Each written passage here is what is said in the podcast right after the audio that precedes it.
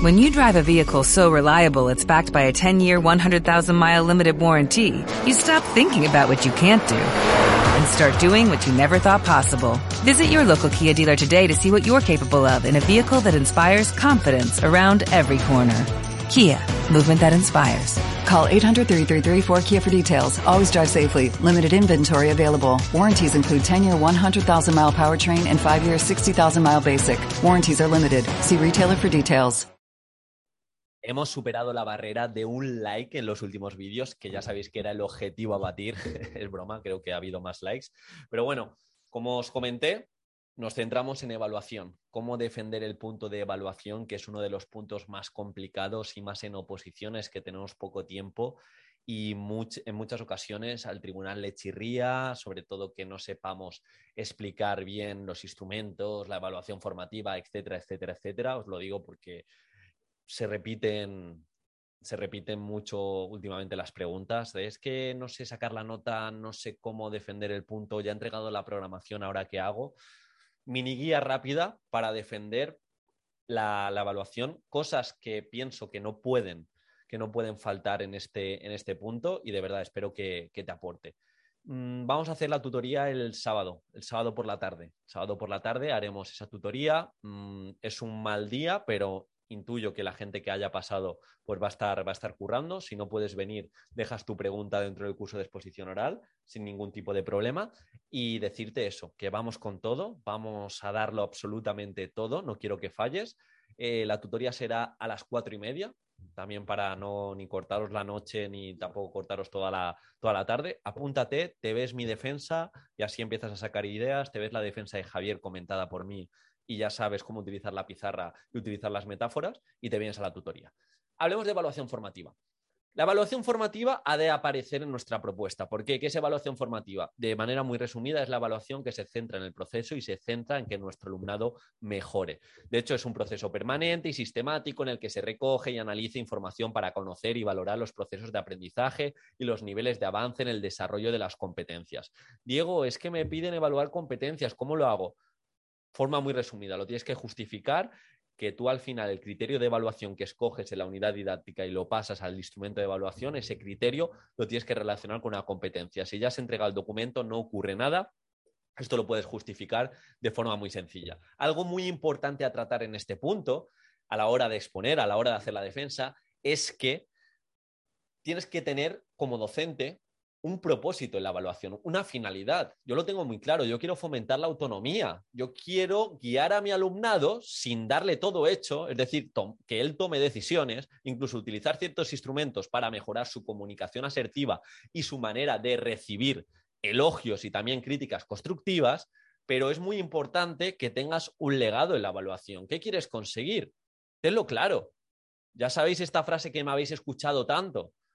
Evaluar es saber qué hace el alumnado, que sea consciente qué hace el alumnado, qué se espera de él al principio de la unidad didáctica, al principio de la sesión, al principio de un examen competencial, que él sepa qué resultado de aprendizaje esperamos, cómo lo puede hacer mejor.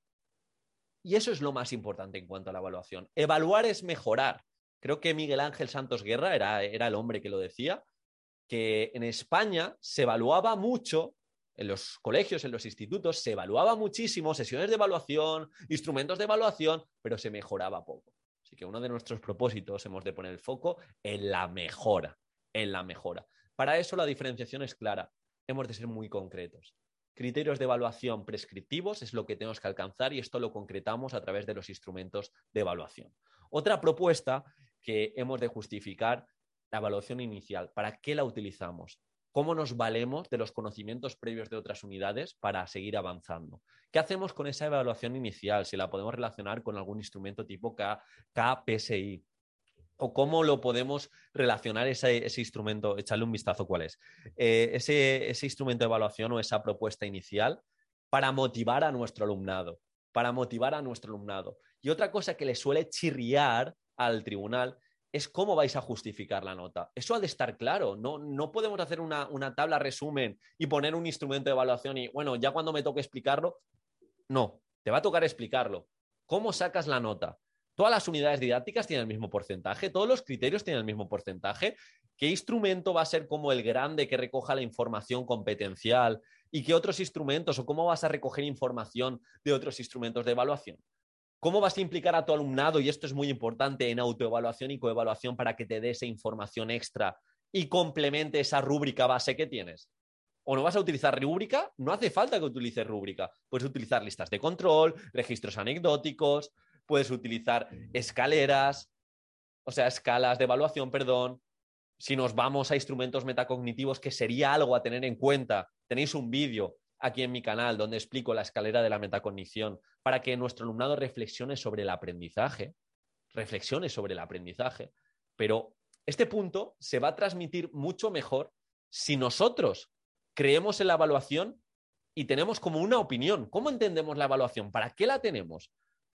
¿Y, qué calificamos? ¿Y qué no? ¿Todos los instrumentos de evaluación me van a dar una nota? ¿O va a haber instrumentos, y esto os lo recomiendo, qué instrumentos utilizas para autorregular el aprendizaje de tu alumnado? Es decir, que no vas a sacar una nota, pero sí que va a ayudar a que tu alumnado sea más autónomo que cumpla ciertos estándares en la tarea. Base de orientación, una pequeña checklist como la que compartí en el grupo de Telegram privado para evaluarme en el proceso de la defensa, pues son propuestas que hemos de tener en cuenta. Evaluar no es solo poner la nota. Va a haber un punto de criterios de calificación que de forma muy sencilla puede decir, llevo un examen competencial, lo voy a evaluar mediante una rúbrica o cada, eh, o, voy a tener en cuenta estos indicadores, el examen competencial, 60% de la nota. Luego una lista de control para un criterio quizá menor. Y en esa lista de control, el criterio lo concreto y un 20%. Y también voy a tener en cuenta la autoevaluación, porque a través de la autoevaluación cumplimos este criterio que está relacionado con la autonomía, es un 10%, y como tener tres cuatro instrumentos base, y con esos extraer la nota. Si más o menos lo sabemos justificar, el tribunal no nos puede decir nada. Pero sí que va a quedar soso, o sea, va a quedar soso este punto si nos quedamos únicamente en la superficie de la nota, evaluación formativa inicial y final, y ya está, y nos vamos para allá. Va a haber diferenciación si sabemos relacionarlo a nivel normativa. Sabemos que, por ejemplo, el Real Decreto 984, que aún está vigente para este año, por así decirlo, aunque está derogado, pero este año lo tenemos en cuenta, eh, nos dice que utilicemos distintos instrumentos de evaluación y yo sigo viendo programaciones que utilizan dos instrumentos de evaluación. Cuantos más instrumentos dentro de una base, cuatro, cinco, seis, y que sepamos el para qué y el por qué lo utilizo, más información, más vamos a poder individualizar la enseñanza, más vamos a poder atender esa individualización de nuestro alumnado, esos intereses, esas motivaciones diferentes. Al final está todo unido. Evaluar bien está relacionado con la diversidad. Y evaluar bien está relacionado con las competencias. Pero hemos de darle esa importancia, hemos de darle esa importancia. Así que vamos a repasar estos días para saber justificar muy bien la nota y tener claro esos criterios de calificación. Saber que va a haber instrumentos de evaluación formadora que autorregulen el aprendizaje de nuestro alumnado y que no vamos a calificar, pero nos va a ayudar para que nuestro alumnado aprenda mejor. Que los criterios están relacionados con competencias. Que yo puedo evaluar competencias de muchas maneras y lo puedo justificar, pero depende, depende de ti. Al final, los instrumentos de evaluación o los decretos, mejor dicho, de evaluación, te obligan a una serie de cosas, que los criterios se tienen que alcanzar, que tienes que utilizar distintos instrumentos, transparencia con las familias, evaluación compartida, etcétera, etcétera. Pero dentro de ahí tienes muchísima, muchísima flexibilidad. Aprovechala. Evaluación inicial, conocimientos previos, justifica la evaluación formativa, que es para ti la evaluar, qué instrumentos diversos llevas, métete, métete en la metacognición, que es importante, que es importante. ¿Cómo entiendes tú la evaluación? Hazle ver al tribunal que no eres como todos, que este punto te da miedo y pasas por encima, sino diferenciate. Es dedicarle unos minutos. Y de verdad, si tienes más dudas, esto sí que lo voy a contestar ya a la gente que venga al curso de exposición oral. Vamos a hablar de puntos que te van a hacer sacar nota y te van a acercar a la plaza o a trabajar antes, como son metodología, evaluación, inclusión y las sesiones. Eso vamos a trabajar sobre todo en esta última tutoría. Así que ya sabes, preparador EduFis, curso de exposición oral. Espero que te haya aportado y seguimos, seguimos, porque no queda nada y estoy seguro que vais a hacer un papelazo.